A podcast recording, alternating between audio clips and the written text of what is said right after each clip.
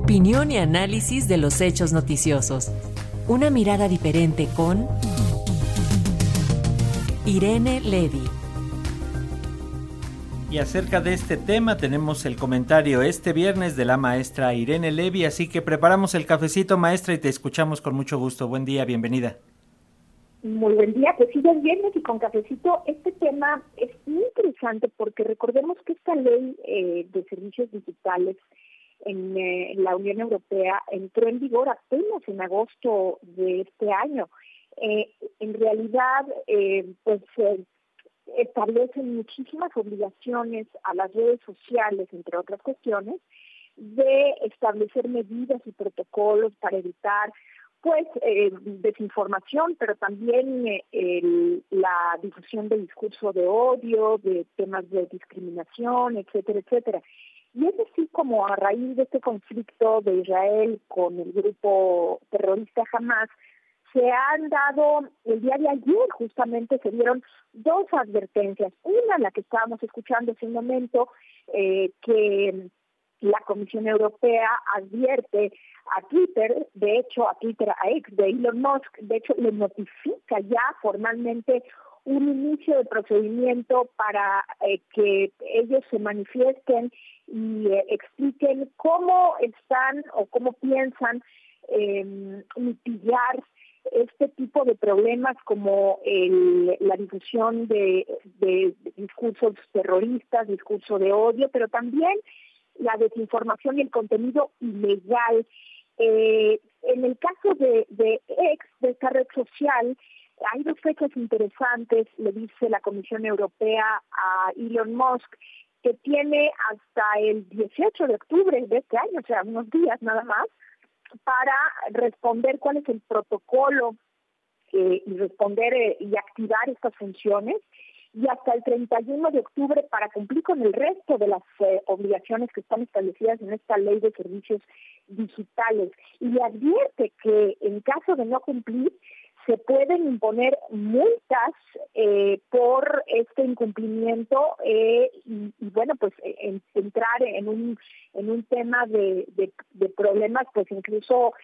que pudieran llegar a multas graves incluso a la prohibición de la de la plataforma. Es una es un, es un procedimiento una carta bastante bastante fuerte. Y por el otro lado que también resulta muy muy interesante tiene que ver con una carta que también la Comisión Europea le manda a TikTok,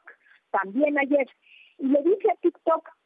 eh, le dice, tú eh, como plataforma que específicamente es utilizada por niños y adolescentes,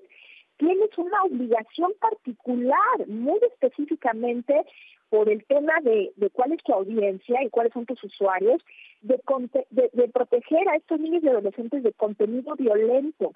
de, tomar medidas proporcionales y apropiadas, según dice la propia ley de servicios digitales, para, para, para evitar el daño a, este, a estas poblaciones vulnerables.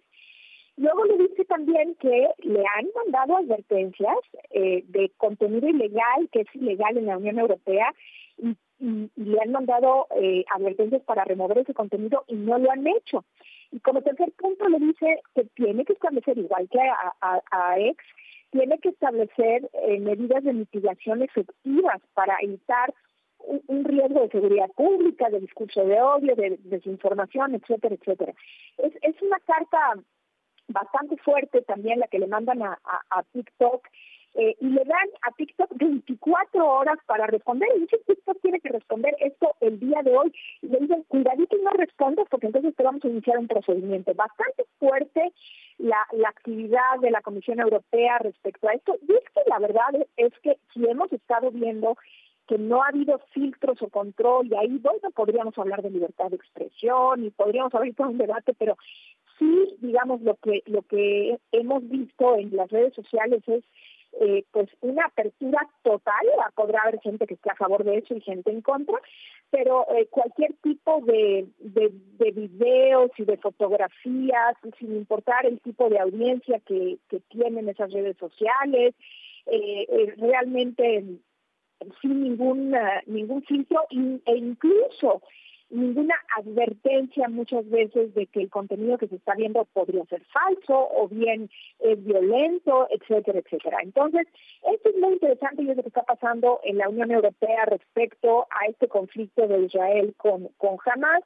Y por último, ya nada más para, para rematar el comentario de hoy, recordar que habíamos platicado de los, de los riesgos que existían sobre la culpa con fotografía y todo este tema de los datos biométricos, bueno, decir que para tranquilidad de muchos, incluyéndome yo, este, efectivamente eh, las comisiones eh, eh, en las comisiones que ya se había aprobado, pues se devolvió el dictamen que, contenía esta, esta, este proyecto de ley general de poblaciones, donde estaba la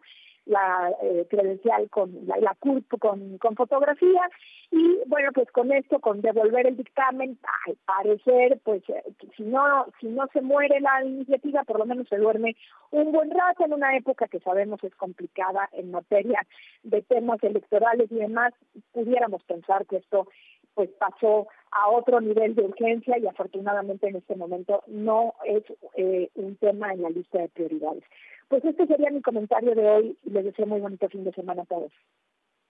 Muchas gracias, maestra. Gracias por toda esta información y nos escuchamos la próxima semana.